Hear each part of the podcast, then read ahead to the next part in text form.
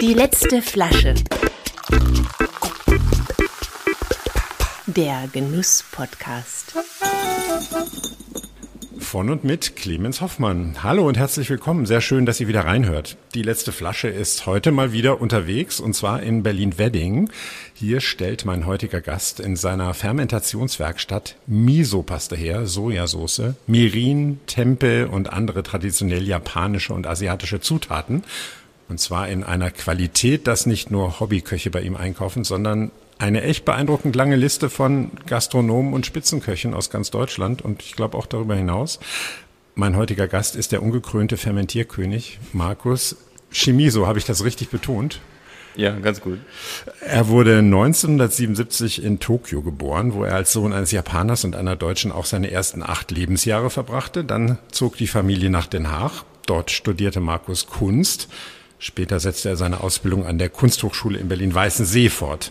2004 begann er dann, sich privat mit dem Fermentieren zu beschäftigen und Anfang 2018 dann legte Markus mit seiner Manufaktur Mimi Ferments Berlin los. Welche Köstlichkeiten hier entstehen, darüber reden wir gleich. Erstmal ganz herzlich willkommen, lieber Markus. Wie toll, dass du dir die Zeit genommen hast und wie toll, dass wir hier mitten in deiner Werkstatt heute aufnehmen können. Ja, danke Clemens, danke für die Einladung, danke für die Möglichkeit hier was zu präsentieren. Ja, ich hoffe, es wird ein spannender Abend. Wir sitzen hier in deinen Räumen, in deiner Werkstatt.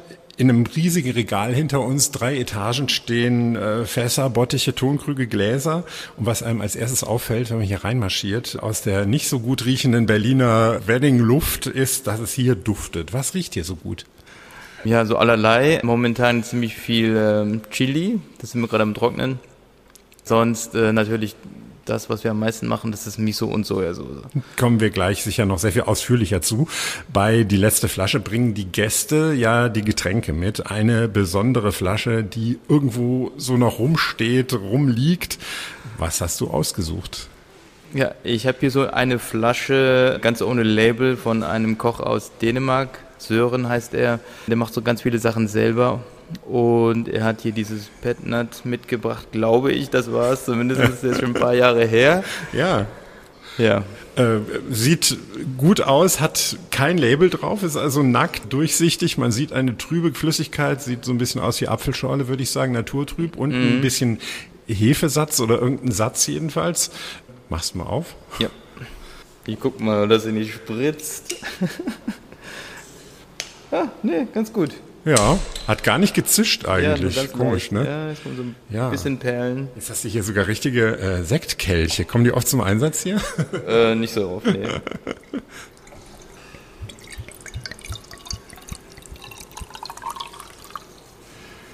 Ja, Mensch, das ist ja so, das ist fast so eine, so eine Jahresendtulpe, ja.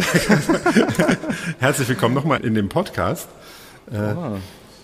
Riecht interessant. Ja, riecht schon mal gar nicht schlecht. Oh es riecht, erstmal kam so ein bisschen bei mir so ein bisschen Hefiges und dann kommt es aber auch so was Traubiges, oder? Ja, oder Eigentlich. auch irgendwie Apfel. Apfel, ja. Ja, sowas Mostiges. Also Mostiges, genau. Oder wie so Apfelmus auch, mhm, ne? Ja.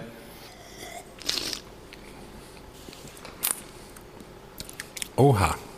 Ja. Ja. ja. Also mostig, auch im Mund, ja. Mhm. Erfrischend. Ja. Ganz erfrischend eigentlich. Prickelnd, ein bisschen Prickelnd, Säure. bisschen Säure. Mm. Ja, äh, das einzige, den einzigen Hinweis, den wir haben, ist, dass auf dem Deckel irgendwas steht wie Ups oder Ops oder so. Was steht da?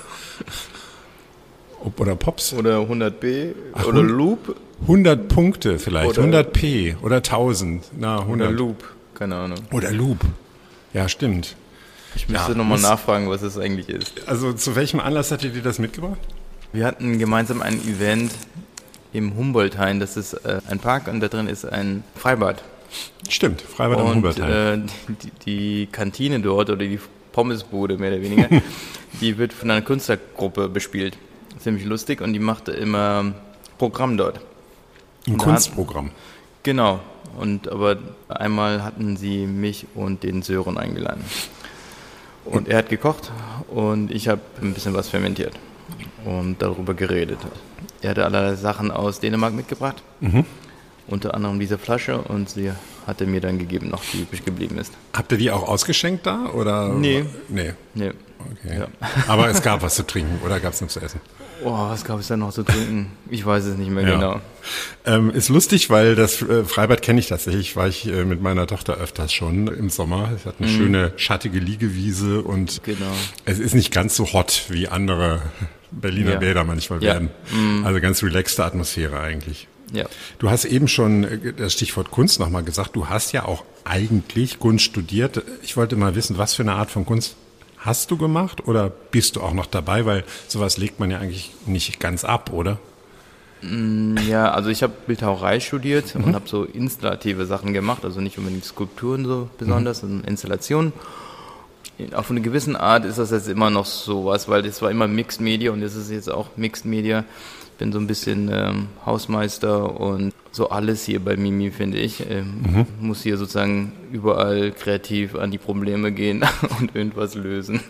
Und intuitiv wahrscheinlich auch. Ja, genau. Also bei der Fermentation ist es natürlich noch intuitiver. Da ist es auch zum Teil mit den Köchen zusammen, wo man dann so Ideen durchgeht und wo man mit der Zeit halt auch schon so ein, äh, vielleicht so eine Erfahrung oder Repertoire aufgebaut hat, dass man so im Kopf sozusagen sich Sachen ganz gut vorstellen kann, wie was vielleicht funktionieren könnte und dann da so Spielereien macht. Also das ist nicht so weit eigentlich davon entfernt, das, was du jetzt machst und das Künstlerische. Ja, genau. Es ist so ein Gesamtkunstwerk. Genau, dann äh, zäumen wir das Gesamtkunstwerk mal auf. Was war für dich der Auslöser, dich mit Fermentieren zu beschäftigen? Ist ein bisschen länger die Geschichte. Macht nichts, wir haben Zeit. Ähm, Ich hatte Allergien äh, als Teenager. Und meine Mutter kam irgendwann drauf, hat irgendwie gehört, dass eine vollwertige bio-vegane Kost da helfen sollte. Und wir haben das einfach mal ausprobiert und es hat in der Tat geholfen. Und dann war ich 25 Jahre lang vegan.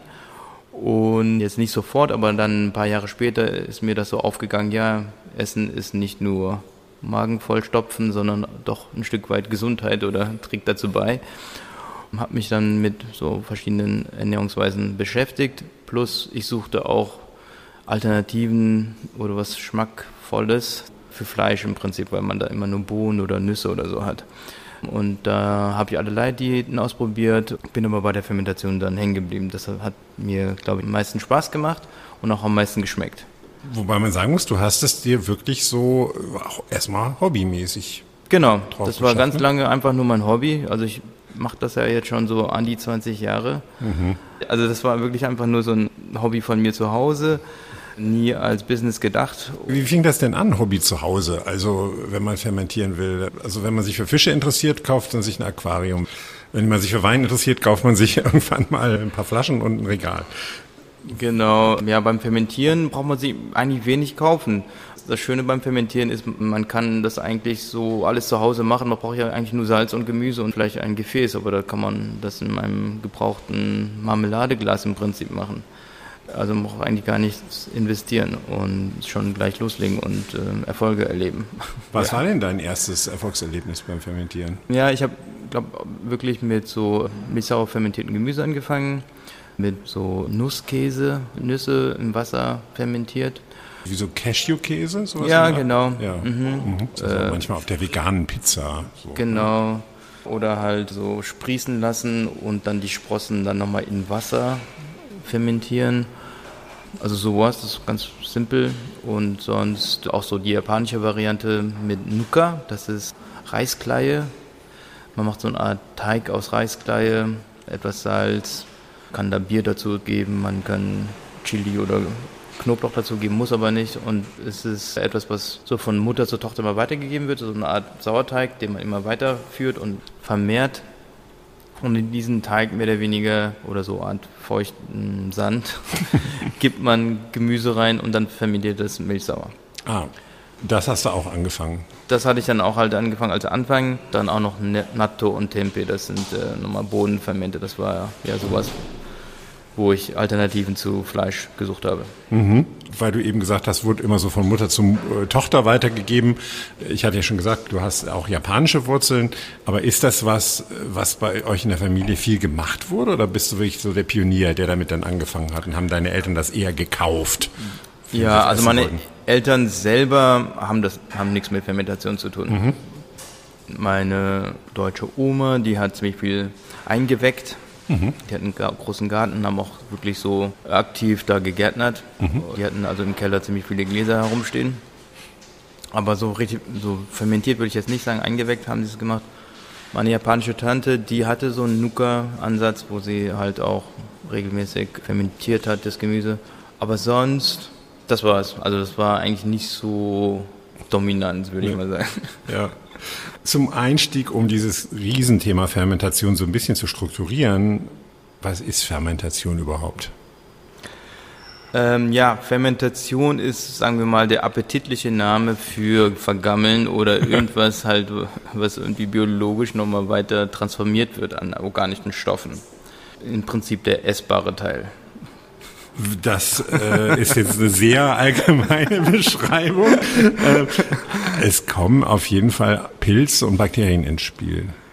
Ja, meistens, genau. Also es, in der Regel kommen halt Mikroorganismen zum Spiel, die transformieren irgendetwas Biologisches. Und das macht sozusagen das Ausgangssubstrat irgendwie besser. Entweder haltbarer, bekömmlicher oder schmackhafter oder gesünder. Was kann man alles fermentieren? Wirklich alles Organische kann man fermentieren. Alle Getreide, alle Hülsenfrüchte, alle Gemüse, Fisch, Fleisch, Milch, Honig, also alles Biologische kann man fermentieren, Blätter. Und kann man das dann auch alles essen? kann man alles essen. naja, man kann ja sagen, es fermentiert zwar, aber es macht nachher keinen Spaß mehr oder nur noch ein Teil Das ist halt davon. halt Definitionssache mhm. und, und, das ist so eine kulturelle Sache vielleicht auch, weil es gibt genügend Sachen und gerade so, was man so innerlich zu sich nimmt, ist natürlich sehr intim. Es ist etwas, was, glaube ich, eine kulturelle Aneignung ist. In Japan zum Beispiel, da gibt es Natto, das sind fermentierte Sojabohnen, die sind klebrig und ziehen Fäden und stinken so ein bisschen nach Camembert, Ammoniak und sind ein Superfood, also es ist sehr gesund. Aber nicht alle mögen sowas natürlich. Wegen des Geruchs und des Aus genau, und, der und dem Geschmack, und so genau, insgesamt sowas Schleimiges, Schleimig und Stinkiges. Und stinkig. Das ist nicht jedermanns Sache. Genauso auch Gammelhai aus Island oder so, das riecht extremst und ist im wahrsten Sinne eine Geschmacksexplosion im Mund. Das mögen auch nicht natürlich alle, aber das ist halt dort natürlich auch nationaler Stolz drin und äh, Durftest du schon mal probieren, Gammelhai? Habe ich noch nicht gegessen, aber von allen anderen Leuten, die das gesehen und gegessen haben, habe ich das so gehört, ja. Was ich von allen höre über Fermentation ist ja so vor allen Dingen, also lecker und vor allen Dingen auch gesund. Warum gesund? Warum gesünder als unfermentiert vielleicht? Ja, im Prinzip ähm, muss man sagen, ist nichts, was es so gibt, zum Essen gedacht. Außer vielleicht einer von den Ausnahmen ist Muttermilch. Das ist zum Konsum gedacht. Alles andere ist nicht zum Konsum gedacht. Alles andere will selber leben und nicht in den Mund von jemand anderem landen. Also keine Kuh will gegessen werden, aber auch keine Pflanze wird gegessen werden, kein Tier, nichts will gegessen werden. Alle wollen leben. Und aus dem Grund schützen sich alle. Alle müssen ja irgendwas anderes essen. Deswegen muss man sich schützen vom gegessen werden. Und das ist auf verschiedene Weisen möglich. Tiere können weglaufen, können beißen, haben Stacheln, Schutzpanzer, irgendwie sowas. Oder auch Intelligenz ist auch ein Stück weit Schutz. Schwimmen weg. Schwimmen weg, genau, können irgendetwas, was die anderen nicht können und dann sind sie halt außerhalb der Reichweite. Das ist ein Schutz. Und bei Pflanzen ist das halt auch zum Teil physisch, das heißt auch irgendwie harte Schale, Stacheln oder halt äh, oft ist es auch chemisch. Das heißt also, irgendwelche Verbindungen sind dort drin, die nicht gut sind auf irgendeiner Stufe. Und man muss immer dazu wissen, es gibt nicht nur den Mensch als Feind, sondern es sind alle, sind alle Feinde von untereinander im Prinzip. Alles, was lebt, ist, kann, kann Feind sein. Genau, und so muss halt irgendwie ein Apfel sich nicht unbedingt nur gegen den Menschen schützen, sondern im Prinzip auch gegen alle möglichen Fressfeinde. Mhm. Und deswegen können wir meinen, okay, Apfel ist ja gesund, pure Gesundheit. Aber für andere Tiere halt nicht unbedingt. Also es gibt diese ganzen sekundären Pflanzenstoffe und all diese sekundären Pflanzenstoffe, die wir als Menschen oft schätzen, weil sie irgendwie gesund sind, sind eigentlich Abwehrstoffe. Damit schützen sich Pflanzen. Man kann das auch ganz einfach am Apfel zum Beispiel sehen. Wenn man einen ganzen Apfel hat, dann kann man den irgendwo auf den Tisch legen und der hält sehr, sehr lange. Wenn man da jetzt aber nur ein Millimeter von der Oberfläche wegnimmt, wo also eigentlich auch die, gerade die Polyphenole und diese ganzen sekundären Pflanzenstoffe am höchsten konzentriert sind, an der Oberfläche, wieso auch? Weil dort kommt halt was rein, könnte was reinkommen. Also wenn man nur diesen Millimeter wegnimmt, dann verschimmelt das, vergammelt das, ist sofort schlecht. So kann man eigentlich schon sehen, ja, da ist irgendwie ein Schutzmechanismus in dieser Schale drin. Mhm. Und ist für uns nicht besonders effektiv, dieser Schutz. Aber für andere ist es vielleicht effektiv. Mhm. Lange Rede, aber die Fermentation, die hilft all diese Barrieren abzubauen. Das mhm. heißt also, äh, die wollen das auch essen. Und um das zu essen, müssen sie auch all diese Barrieren abbauen. Das können irgendwelche verdauungshemmende, verdauungsstörende oder halt auch wirklich toxisch auf irgendeine Art toxische Sachen sein. Und die bauen sie ab, damit sie sie selber verdauen können. Also das ist ein Grund, dass sie diese ganzen schlechten Sachen rausnehmen. Und ein anderer Grund ist, dass dann eigentlich im Prinzip die ganzen Zutaten so aufbereitet sind, dass wir sie ganz einfach verdauen können. Das heißt, alle Lebensmittel, alles Organische besteht aus Proteinen, Kohlenhydraten oder Fetten. Und das sind ganz, ganz große Riesenmoleküle im Prinzip. Das sind alles so ganz lange Ketten. Mhm. Und das kann man sich so ein bisschen vergleichen wie ein Baum vielleicht. Wenn man einen Baum hat, dann kann man theoretisch daraus Möbel machen. Die wenigsten schaffen das aber. Die wenigsten könnten den überhaupt fällen und dann noch gesund und munter bleiben. Und dann müsste man den noch trocknen lassen, dann müsste man den noch irgendwie klein sägen und so. Eine Riesenarbeit. Viel einfacher ist es, zum Baumarkt zu gehen, irgendwelche Bretter zu holen oder noch einfacher ist es, zu Ikea zu gehen und es ist schon alles zugeschnitten. Und das ist sozusagen das Ferment. Das ist schon alles zugeschnitten, es ist schon klein geschnitten, weil wir können in der Regel diese ganzen Riesenmoleküle so nicht verwenden. Äh, wir haben nicht die gleichen Proteine, die wir brauchen. Wir können sie auch nicht so gut durch die ganzen Darm- und Magenhäute durchtransportieren, Riesenmoleküle. Deswegen wird das alles zerkleinert. Das müssen wir machen. Oder das können die Bakterien für einen machen. Also es ist alles viel vorbereiteter. Plus, es kommt nicht nur sozusagen alles vorbereitet, sondern es kommt noch mit dem ganzen Werkzeug, also die ganzen Mikroorganismen, die können das auch nicht einfach so mit Schnips und ist es getan, sondern die müssen dafür Werkzeuge herstellen. Und das sind Enzyme und Vitamine. Damit zerstückeln die das Ganze. Und wir müssen diese Werkzeuge auch selber herstellen, um das zu machen. Und wenn wir jetzt Fermente essen, dann kommen die Sachen schon zerstückelt, plus mit den Werkzeugen, mit denen wir dann andere Sachen zerstückeln können, immer noch, weil die funktionieren auch weiter. Und zusätzlich kommen die noch mit Mikroorganismen, weil dies ja mit Mikroorganismen fermentiert wurde. Und die können unsere Darmflora aufbessern. Und wieso das gut ist, ist, weil man kann sich so ein bisschen als Plattform vorstellen im Prinzip oder als Handy. Das heißt, man ist so eine Art Betriebssystem auf dem Handy. Der Mensch ist ein Betriebssystem Handy. Das Betriebssystem Handy, das kann alles Mögliche, ganz viel aber nicht alles. Und wenn man sich jetzt Apps runterlädt, dann kann man viel mehr oder viel einfacher oder schneller.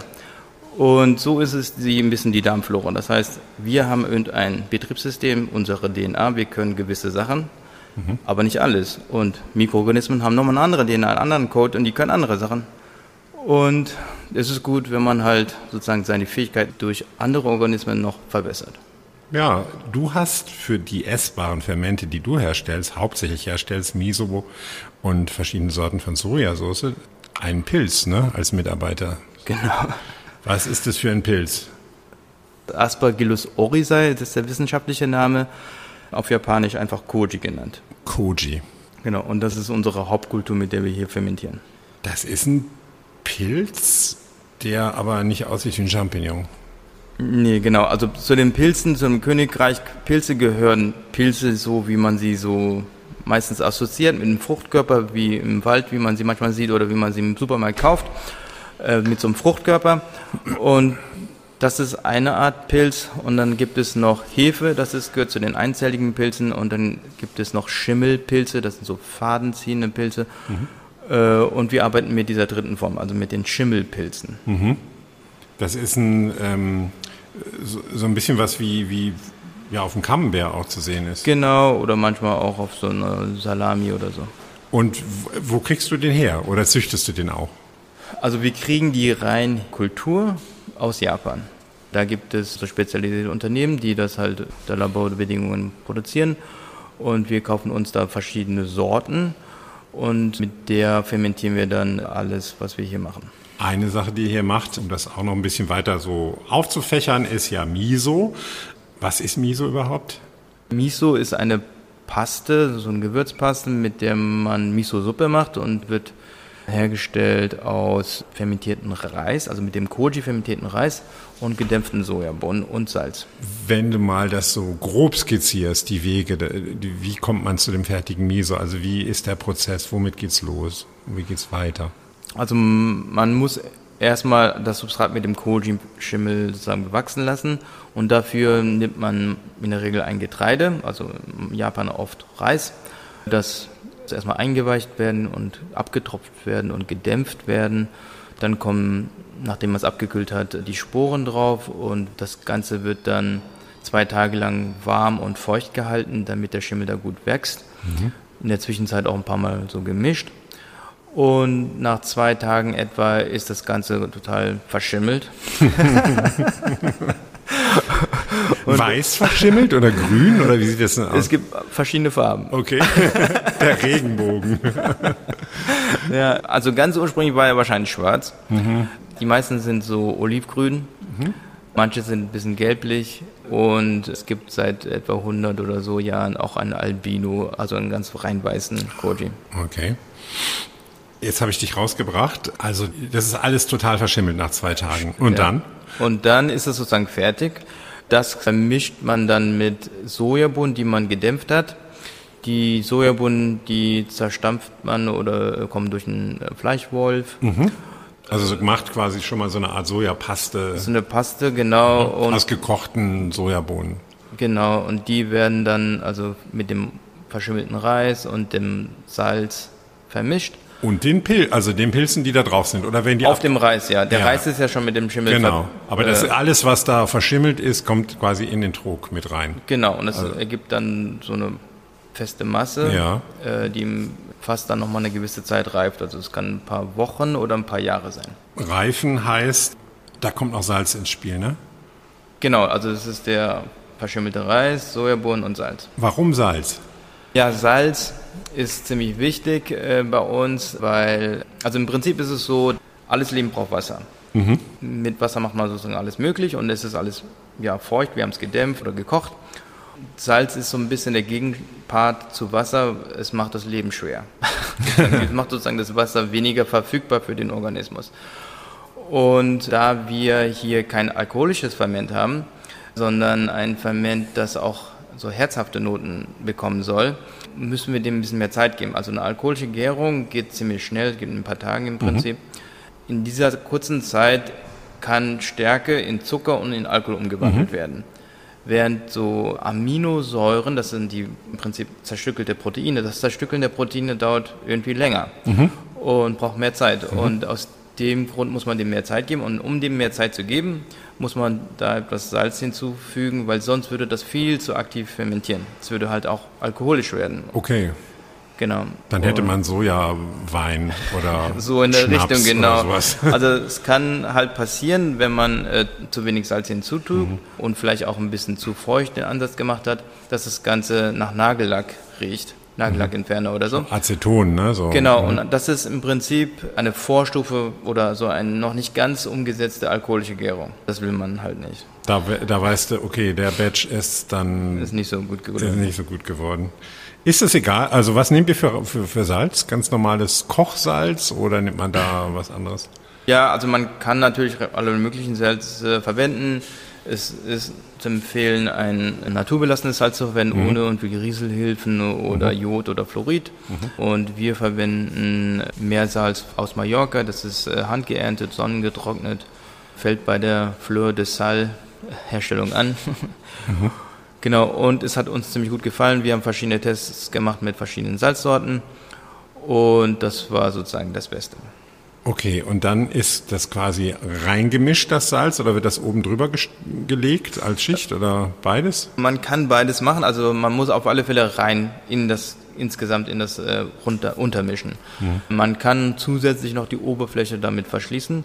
Oberflächen sind halt immer sehr interessant für Mikroorganismen mhm. oder überhaupt für alle Lebewesen. Mhm. Können halt sonst vielleicht da wachsen, irgendwas, was nicht wachsen soll, und dann mhm. kann man es mit Salz zumachen, sozusagen, weil dann ist es so wie, wie eine Wüste, kein Wasser oder zu salzig, kann kein Mikroorganismus mehr mit zurechtkommen und dann wächst halt nichts. Genau, mhm. das kann man machen. Es gibt auch andere Möglichkeiten, die Oberfläche zu verschließen. Mhm. Und dann liegt das in einem von diesen Fässern hinter uns? Äh, ja, ja, in, in, in Holzfässern, in Weinfässern. Sind es Weinfässer oder? Ja, sehr viele Weinfässer. Manche sind auch Whiskyfässer, Bourbonfässer, Rumfässer.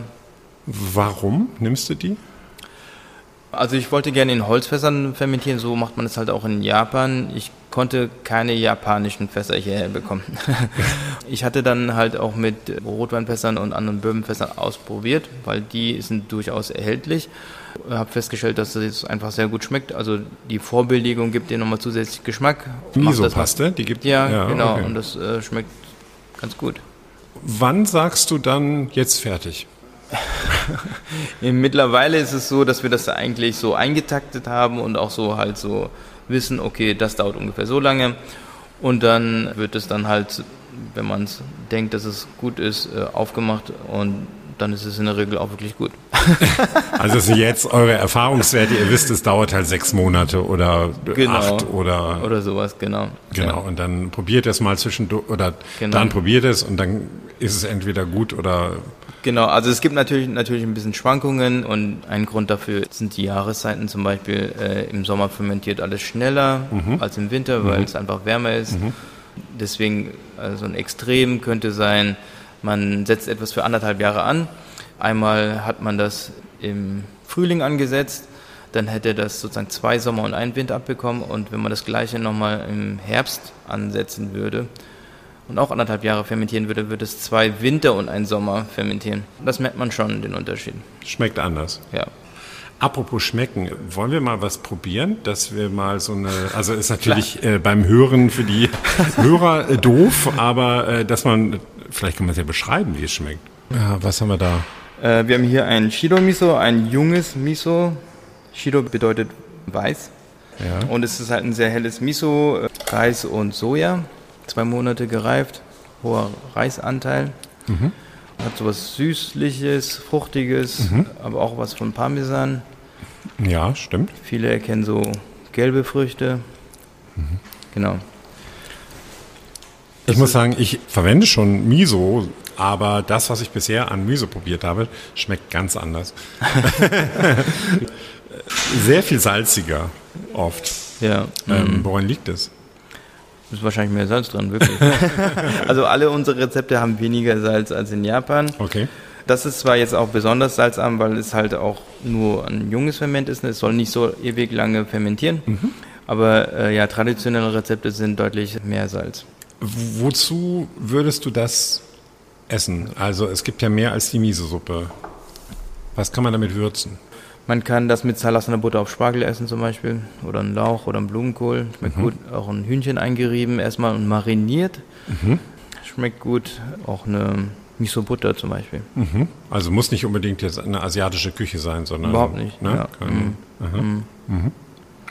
Diese süßen Töne äh, lassen mich natürlich auch an Süßspeisen denken. Also könnte man das mhm. auch in ein Eis einbauen? Oder ich hatte erst neulich ein Eis gemacht mit äh, Aprikosen, die ich so äh, angebrannt habe und dann noch mit Zucker und mit Miso habe ich ein Eis gemacht. Mit dem Shido Miso. Also wir haben uns nicht abgesprochen vorher, war, aber ja, und könnte man vielleicht auch mit, mit weißer Schokolade oder so kombinieren. Mhm, ne? ja. also vielleicht nicht mit Bitterschokolade, aber so mit, ja. mit weißen, bisschen süßeren Tönen. Auf alle Fälle, ja. Ne? Kakao. Mhm, ja. ja, spannend. Und dahinter steht noch eine dunklere. Genau. Da weiß ich sogar, äh, da haben auch schon Leute das für Süßspeisen verwendet in Chocolate Brownies. Ach, okay. Das ist jetzt ein sehr kräftiges Miso, zwei Jahre alt. Vollkornreis und Soja. Mhm. Und da hier ist jetzt der Sojaanteil höher als beim ersten. Mhm. Das hat schon eher so was Fleischiges. Mhm, absolut.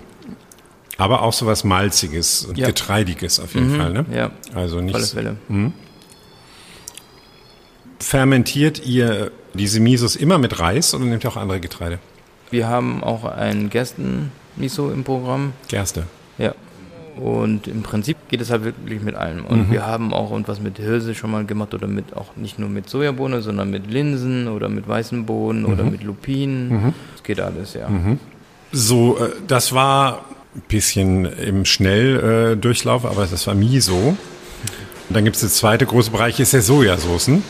Genau. Im Asia-Supermarkt immer sehr schwierig zu kaufen, finde ich. Die Fläschchen sehen alle gleich aus. Was wirklich schmeckt, weiß kein Mensch. Und oft schmeckt's nicht. Also was man da, jedenfalls ist so meine Einkaufserfahrung. Du machst sicherlich Sojasauce anders als die, die im Asiamarkt rumsteht. Sagen wir mal so, auf alle Fälle machen wir es auf der japanischen traditionellen Art. Und die unterscheidet sich schon mal von so allgemein asiatisch. Also bei allgemein, also vielleicht Chinesisch, koreanisch Genau, oder so. da tut man vielleicht auch noch Zucker rein und so. Und das macht man halt in Japan nicht. Es ist immer so eine relativ flüssige Flüssigkeit und nicht so eine sirupartige Flüssigkeit. Also das ist schon mal so ein Unterschied zu anderen Sojasoßen, die japanische. Und ja, wir machen halt alles hier per Hand und mit viel Zeit. Ich glaube, das merkt man der auch an. Ja. Was kommt da rein? Also wieder Sojabohne? Genau, also da ist immer in Japan immer aus Sojabohne und Weizen. Salz, Wasser noch und das war's. Und auch wieder der Koji. Genau, also in dem Fall wird der Weizen geröstet und geschrotet und kommt dann zu gedämpften Sojabohnen zusammen, also beim Milch stehen. Dann fermentiert man dieses Gemisch mit dem Koji-Schimmel. Das kommt dann also in so eine Wärmekammer für Also zwei Tage. Zusammen erst, ne? Genau. Nicht einzeln wie bei der Miso. Genau. Hier ist also der Unterschied, dass es zusammen fermentiert wird und dann in eine Salzlake kommt. Also in ein Fass mit Salzwasser. Ja. Es ergibt dann eine Maische, also so Okay. was ein bisschen Flüssiges. Und das muss dann im Gegensatz zum Miso regelmäßig gerührt werden. Mhm. Also die kann man nicht einfach so stehen lassen und vergessen. Äh, Was heißt regelmäßig? in der ersten Woche jeden Tag und danach etwa einmal im Monat, aber zurzeit im Sommer auch einmal in der Woche. Und im Winter dann vielleicht auch mal weniger, aber es kommt immer auf die Temperatur an. Und ist es dann am Schluss alles verbunden? Also die Salzlake und dieses Ferment bildet dann, ist dann die fertige Soße oder muss da noch was gefiltert, was Ja, es ist, getrennt bleibt halt eine Maische sozusagen, das heißt, es sind Feststoffe in einer Flüssigkeit, die getrennt werden müssen. Man macht es, äh, es gibt unterschiedliche Methoden. So eine klassische Methode ist in einer hydraulischen Presse. Ah, es wird gepresst. Also so ein bisschen wie Apfelsaft. Wird in Tüchern eingeschlagen, mehrere übereinander und dann wird das Ganze gepresst. also so hart ist die Maische, dass man die in einschlagen kann. Also wie ein, äh, ist jetzt nicht flüssig. Ja. Oder also schon läuft, läuft wahrscheinlich schon was raus. Die ne? läuft schon. Das heißt, man hat äh, so eine Art Korsett oder eine, äh, ein Gestell Mhm. um dieses Tuch herum, dass es so ein bisschen fest an- eindämmt Mhm.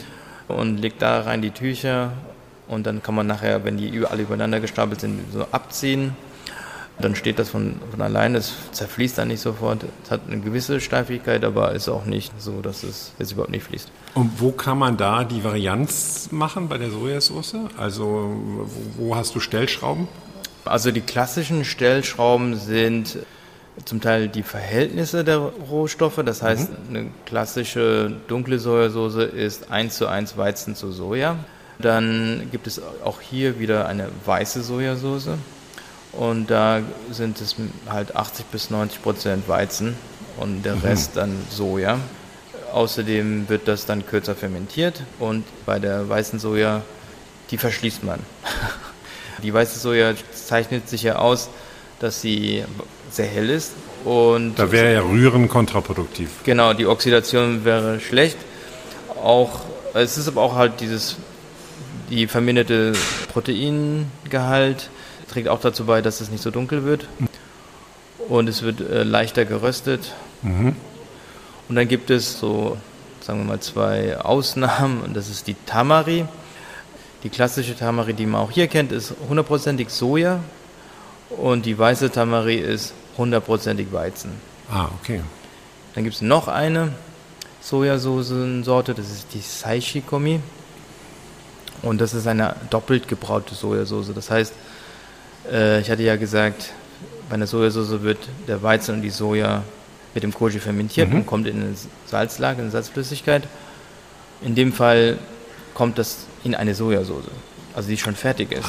Und dann kommt nochmal der Koji-Anteil rein und ist damit mit den doppelten Mengen an Zutaten fermentiert, ist also sehr kräftig und in der Regel auch relativ alt, also mindestens drei Jahre oder so. Man hat fermentiert beide Stufen so anderthalb Jahre. Und im Unterschied zu einer, die halt einfach nur drei Jahre fermentiert wird, hat die eine Art Verbindung aus so kräftigen und tiefen Aromen, die von dieser drei Jahre kommen, aber auch, weil sie dann nochmal zwischendurch aufgefrischt wurde sozusagen, hat es auch so frische, süßliche Noten. Und das ist eigentlich eine ziemlich coole Kombi. Also sehr konzentriert, aber trotzdem ein bisschen fruchtig, nicht nur Umami. Genau, ja. Umami sollten wir auch vielleicht mal noch mal kurz drüber sprechen, oder? Also der fünfte Geschmackssinn, das herzhaft Fleischige eigentlich. Ja, genau. Also Umami ist sozusagen der fünfte Geschmack, wurde von einem Japaner äh, so ausgelobt. Also beziehungsweise diesen Begriff gibt es schon länger in Japan, wie es auch herzhaft im Prinzip schon länger in Deutschland gibt. Ja. Ein japanischer Forscher hat es aber dann vor etwa 100 Jahren wirklich äh, isoliert, im Prinzip eine Aminosäure aus dem Protein, die Glutaminsäure. Und er hat dann auch das Glutamat erfunden damit im Prinzip, also das, der Geschmacksverstärker. Und diese Assoziation mit Geschmacksverstärker kommt dadurch, man kann sich das so ein bisschen vorstellen wie eine Pyramide, die fünf Geschmäcker, die vier Basisgeschmäcker, also süß, Sauer, sauer, salzig, salzig, äh, bitter. bitter sind äh, an der Basis und in der Mitte oben ist Umami, weil es sozusagen alle Geschmäcker nochmal intensiviert. Und äh, es wurde sozusagen in diesen Kanon der Geschmäcker aufgenommen, weil es tatsächlich einen Rezeptor gibt. Also man hat ihn wirklich gefunden. Und zwar etwa 100 Jahre nachdem man diese Aminosäure gefunden hat, wurde wirklich ein Rezeptor auf der Zunge gefunden, der diese Glutaminsäure spüren kann, Ja. der daran andocken kann. Es gibt aber zu dieser Aminosäure Glutamin noch andere Stoffe, die alle noch synergetisch wirken. Ah. Deswegen gibt es halt auch noch nicht nur eine Art von Geschmacksverstärker, Mononatriumglutamat, sondern noch andere. Und dazu gehören zum Beispiel Inosin oder Adenosin und äh, Guanil und so zum Ja, Beispiel. das wird jetzt sehr nerdig. da biegen wir mal schnell zurück. Der Punkt ist ja bei Glutamat, dass er technisch-chemisch hergestellt werden kann ne? Ja. und eben in ganz vielen Produkten wirklich als Geschmacksverstärker Bums mit reingehauen wird, Mhm. in der Lebensmittelindustrie. Und hier aber der Unterschied ja ist, dass es eigentlich ein, ein Stoffwechselprodukt von den, Oder es ist einfach ein Baustein vom Protein. ein Baustein vom Protein, der freigelegt wird durch die Fermentation, oder? Genau, also sonst ist es halt gebunden in dem Protein und deswegen ist zum Beispiel ein Schnitzel, ein roher Schnitzel, es schmeckt nicht so gut. Wenn man aber den gleichen Muskel als Schinken reifen lässt, schmeckt das sehr viel geschmacksintensiver, weil jetzt ist das Protein zerspalten in diese Aminosäuren und das kann man dann wiederum schmecken.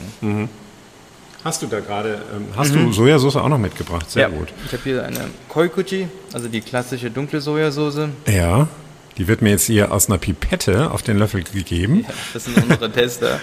Sehr gut. Das ist eine dreijährige Sojasauce, also ziemlich kräftig. Oh ja. Mhm. Auch sowas Malziges. Das Lustige ist halt auch bei diesen dunklen Sachen, langgereiften Sachen, da erkennt man auch deutlich so, dass Maillard-Reaktion und Röstaromen, Karamellisation auch bei Raumtemperatur stattfindet. Also das kommt jetzt nicht nur durch, also hier in dem Fall ist zwar jetzt gerösteter Einkorn dabei, aber auch hier bei dem dunklen Miso entstehen diese Maillard-Reaktionen bei Raumtemperatur. Also das, was man eigentlich nur kennt, wenn man äh, ein, ein Steak richtig scharf anbrät. Genau, Ne? So, ja. Und dann so die Kruste, Kruste hat und diese Röstaromen. Ja, Ja. erstaunlich. Mhm. Sehr, sehr gut finde ich, dass dieses Salz nicht so schneidet, wie es oft Genau, es diesen, deutlich weniger Salz. Ja. Also in Japan ist es dann 16 bis 19 Prozent Salz. Ja. Hier ist es 12. Und bei der ist es noch weniger, bei der Shiro Shoyu. Also jetzt haben wir nochmal die helle Sojasauce auf dem Löffel, die wirklich aussieht wie ein Tropfen, ich sag mal, weißer Balsamico-Essig. Hell, wirklich hell. Ja. Und die ist jetzt mit Hirselupine. Mit Hirse und Lupine. Mhm. Ah. Auch fruchtig, finde ich. Markus probiert gerade parallel nochmal unseren, ja, wir wissen es immer noch nicht, was wir eigentlich trinken, Ja. unseren Loop, sage ich mal. äh, Und ja, ich finde, der hat auch so ein bisschen Nagellack, oder meine ich das nur? Ja, ja, ja. Also so, was, äh, es schmeckt irgendwie, als ob da noch mal was losgegangen wäre, oder? ja, ja. Ich bin mir nicht so, ganz vielleicht sicher. so ein bisschen spontan Fermentation. Also ein bisschen einen Spontin-Ton hat er. Ist aber nicht schlimm, weil das ist ja unser Thema. Wir sind ja Genau. mitten im Thema Ferment drin. Hm. Ja, und diese Sojasoßen, die sind wahrscheinlich ähnlich gut einsetzbar wie die Misopasten. Genau, also man kann das auch ziemlich universell einsetzen, also auch nicht nur für japanische Speisen, sondern auch für äh, europäische Sachen, also Salatsoßen zum Beispiel. Wir haben ja eben schon, ich habe mal eingangs schon gesagt, sehr viele Köche kaufen Ja. bei dir ein. Was machen denn Köche aus deinen Produkten? Fällt dir was ein? Die letzte Zeit äh, verfolge ich das nicht mehr so genau. Ja. Aber zum Beispiel Tim Rau, der äh, benutzt ganz klassisch seinen Zander, den er in äh, Sago-Hachi mariniert. Das ist im Prinzip so eine konzentrierte Koji-Paste, also Koji-Reispaste. Das Besondere ist halt, halt sozusagen, dass äh, die Enzyme von dem Koji dann übertragen werden auf den Zander oder halt auf das Marinierte und dann da auch nochmal eine Art Fermentation oder eine Transformation stattfindet, die halt nicht nur ein Gewürz darstellen, sondern halt eigentlich so ein Tool, mit dem man nochmal kochen kann oder halt Geschmäcker herauskitzeln kann. Aber kochen ohne Hitze quasi auch wieder, ne? Genau. Also ihr nehmt einen rohen Fisch quasi und äh, allein durch den Kontakt zu den Mikroorganismen geht da was ab. Ihr entwickelt aber auch Miso oder Soßen speziell für Köche? Oder habt das mal gemacht? Ja, also es gibt Kooperationen oder sowas Ja. äh, oder überhaupt Ideenaustausch. Also es mm, trifft sich und quatscht mal einfach und, und die, ja, wäre doch das oder das gut oder ka- kannst du nicht mal das und so und spielt sich so Bälle zu.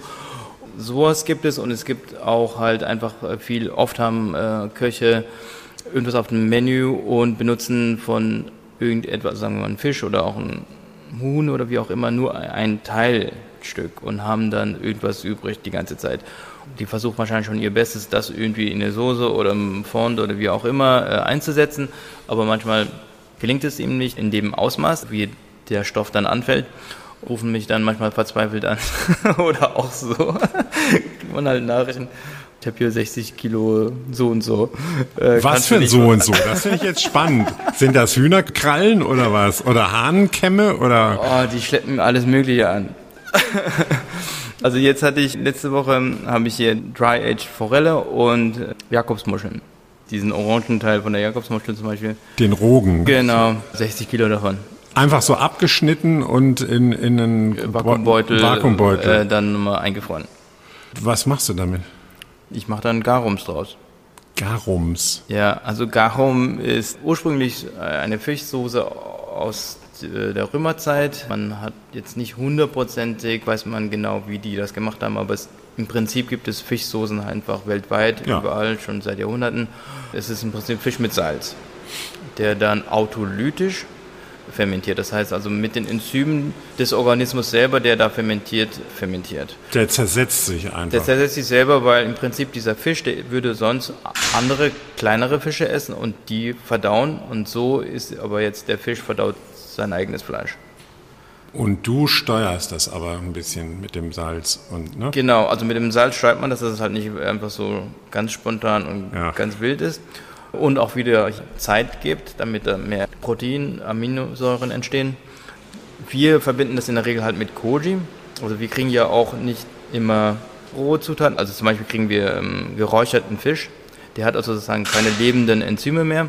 Abschnitte auch Abschnitte davon. da auch. Also das Filet Aalhaut oder so oder Ja, oder so die Köpfe mit der Schulter. Wenn wir manchmal rohe Sachen bekommen, da ist nicht unbedingt das Gedärm dabei. Äh, dann kriegen wir so eine, keine Ahnung, Perlhuhn, äh, Karkasse oder so. Bei Perlhuhn oder irgendwas mit Knochen ist es natürlich cool, wenn man dann noch eine Knochenbrühe rausmacht.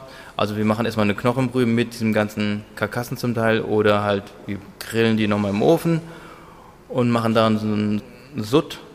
Also das ist dann unsere Salzbrühe, wo halt noch Salz dazu kommt. Und dann schmeißen wir dann, damit das Ganze aber noch zersetzt, noch Koji hinzu, weil man kann sozusagen die Enzyme des Gedärms ersetzen mit irgendeinem Koji, den man dann entweder auf Gerste, auf Reis, auf Hirse, auf was weiß ich, fermentiert hat. also der, der sitzt dann schon wieder auf einem Getreide auch.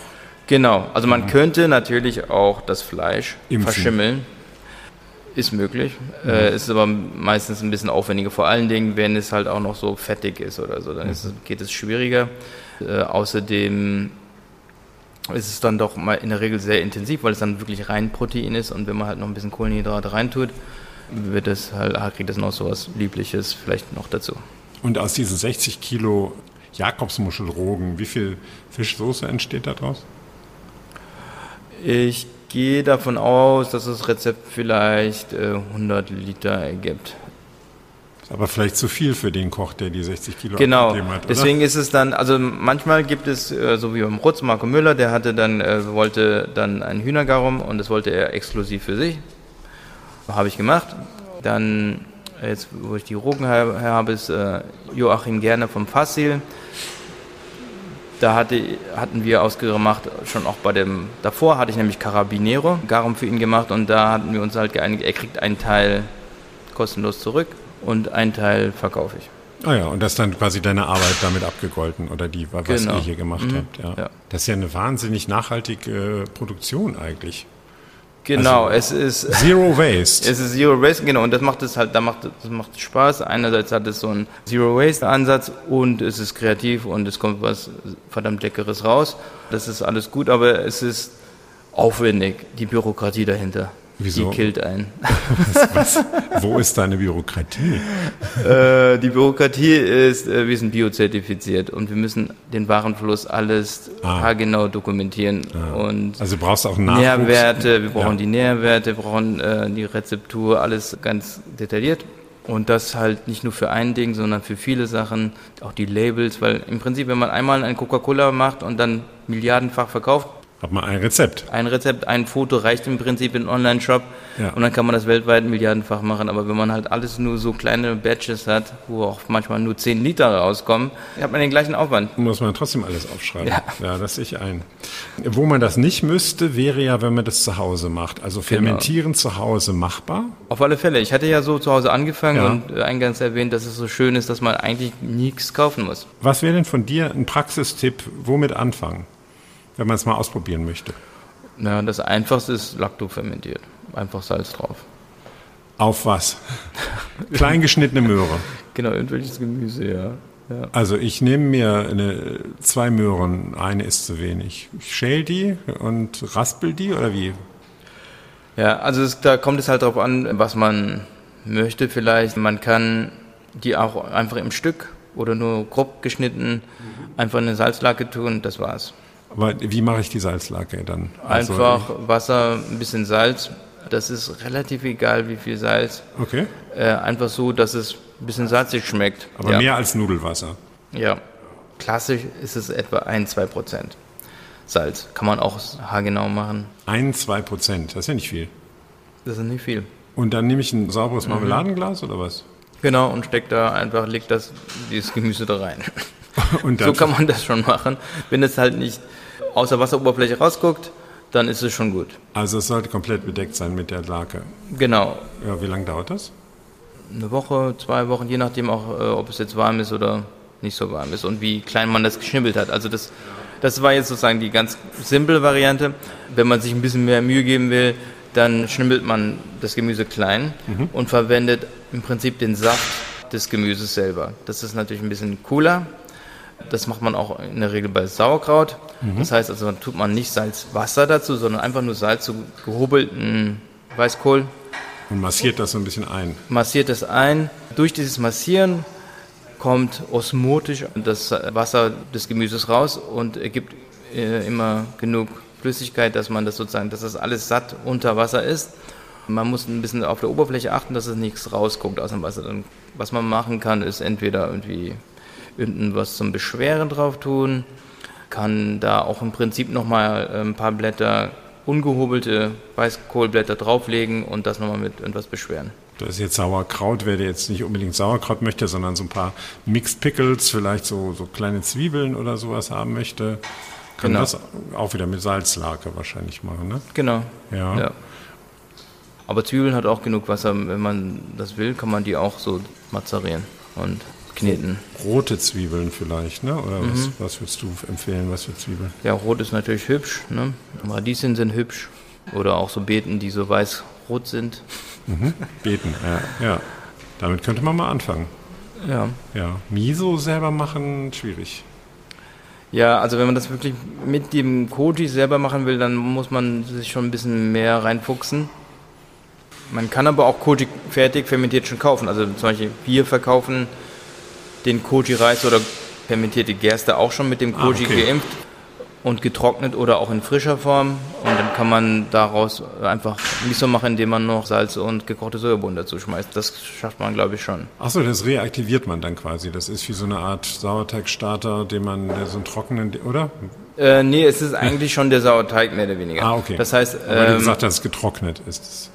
Genau, man hat einfach den Reis mit dem Koji fermentiert Ja. und so würde der nicht so lange halten, nur ein, zwei Wochen. Ja. Und deswegen trocknen wir diesen Reis. Mhm. Also es wird dann ein bisschen leichter, ist trocken und ist haltbar.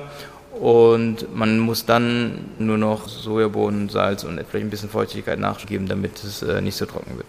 Und wer ihm das alles äh, zu kompliziert ist, der kann natürlich auch eure Produkte kaufen, aber auch bei euch Workshops machen, oder?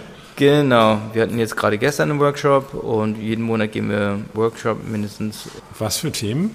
Miso machen, Sojasauce machen, jetzt übernächste Woche oder so auch Sake und Shiokoji-Paste. Genau. Was kommt als nächstes? Die logische Fortsetzung, finde ich, wäre ja Sake. Wir hatten heute gerade einen Sake, der jemand gemacht hat. Ja, Sake wäre auch schön, aber äh, ich bin jetzt gerade eher so ein bisschen meine, mein Portfolio eher so ein bisschen zu, am Streamline, damit ich nicht zu, mich zu verzettel. Ja. Wenn, dann würde ich, glaube ich, beinahe lieber äh, Shochu machen. Das ist dann so mehr oder weniger Sake destilliert. Ah, okay, das ist dann schon so als äh, Brand quasi. Genau. Äh, ja. Ja. Aber dann brauchst du ja trotzdem Sake. Man kann es aus allem möglich machen. Das Schöne bei Shochu ist, dass es auch wieder ziemlich so demokratisch frei und kreativ ist. Das heißt, selbst in Japan wird das aus sehr vielen verschiedenen Zutaten gemacht, aus Süßkartoffel, aus Kartoffel, aus Reis oder Gerste, sogar mit Sesam und allen möglichen Sachen. Es ist also ziemlich kreativ, schon in Japan selbst. Und Sake ist sozusagen die Seele des Japaners und das ist ein bisschen heilig. Ja, und ich finde es äh, auch ein Produkt, was man hierzulande also sehr viel erklären muss. Und also ich finde das oft schwierig zu trinken, wenn man nicht so dran gewöhnt ist. Also man kann es machen, klar. Es wird auch so in kreativen Cocktails gerne ja verwendet und so, ne? Aber es ist schon auch ein Produkt, wo man sich ein bisschen ranarbeiten muss, weil es ja auch so ein bisschen dezenter ist in der Aromatik. Also ist so meine Wahrnehmung. Es ist wahrscheinlich schwieriger, weil es noch nicht so geläufig ist. Es wird zwar immer populärer, Ja. aber wahrscheinlich muss man sich schon ein bisschen auskennen, damit man auch wirklich einen guten Sake bekommt und nicht irgendeinen 0815. Am Schluss wollte ich noch fragen, haben wir am Anfang über die Kunst gesprochen und über das Intuitive. Bei der Arbeit hier, wie viel ist das Intuition und wie viel ist doch präzises Abarbeiten von einem Rezept? Wenn ich an etwas Neues herangehe, dann ist, glaube ich, viel Intuition dabei, wo ich dann irgendwie assoziiere, okay, zum Beispiel jetzt hier diese schon genannten Jakobsmuscheln, da dachte ich, passt gut mit Hirse. Also das ist so eine Art Intuition und auch vielleicht die Verhältnisse, wie viel davon und wie viel davon.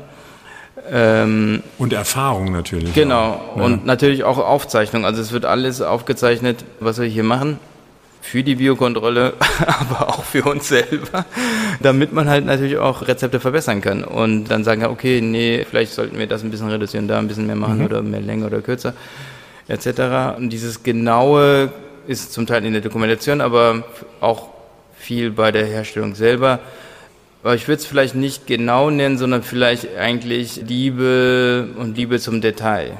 Dass man beim Machen eigentlich wirklich auf aufmerksam ist und das mit Herzblut macht. Also das ist, glaube ich, wichtig, weil man kann äh, ganz, ganz viele Sachen übersehen, wenn man einfach an irgendwas anderes denkt, an den nächsten Schritt denkt oder an irgendwas anderes denkt. Ich glaube, wirklich guten Koji oder überhaupt gute Sachen kann man nur machen, wenn man wirklich mit der Sache dabei ist. fokussiert ist. Sag noch mal bitte, warum heißt es Mimi-Ferment und nicht Chemie-Ferment? Ferments. Äh, naja, äh, wir haben äh, Chemie-Ferments möchte wahrscheinlich keiner. äh, Mimi ist so eine Art zusammengesetztes Wort aus Mi von Miso Also, und Mi bedeutet Geschmack. Und das zweite Mi, da kann man Schönheit als Mi aussprechen in Japan. Ah. Also Schönheit und Geschmack. Außerdem ist Mi ein Mikroorganismus und auch so ein bisschen in Shimizu. Und ich konnte außerdem ein nettes Logo daraus entwerfen. So, haben wir das auch noch geklärt. Danke dir sehr, dass du uns mitgenommen hast in die Welt der Fermentation. Ich habe viel gelernt darüber, wie Miso, wie Sojasauce gemacht wird, was es da auch geschmacklich für eine Bandbreite gibt. Wir haben helles und dunkles Miso probiert, helle und dunkle Sojasoßen und eine letzte Flasche getrunken, von der wir bis jetzt immer noch nicht wissen, was genau es war. Frag ihn mal. Wir stoßen nochmal an damit. Äh, vielen Dank. Schmeckt erfrischend weiterhin, aber irgendwas ist auch mhm. so ja, ein bisschen spontig da dran. Ja, ja. Nicht schlecht. Ihr wollt mir Feedback mailen, Gäste vorschlagen oder eure letzten Flaschen teilen, sehr gerne auf meinem Instagram-Account clemens-hoffmann. Die genaue Adresse findet ihr auch nochmal in den Show Notes. Und wie immer, wenn es euch gefallen hat, erzählt es gerne weiter und nach wie vor ganz wichtig, abonniert den Podcast. Das war's für heute. Genießt und fermentiert doch mal. Wir hören uns in zwei Wochen.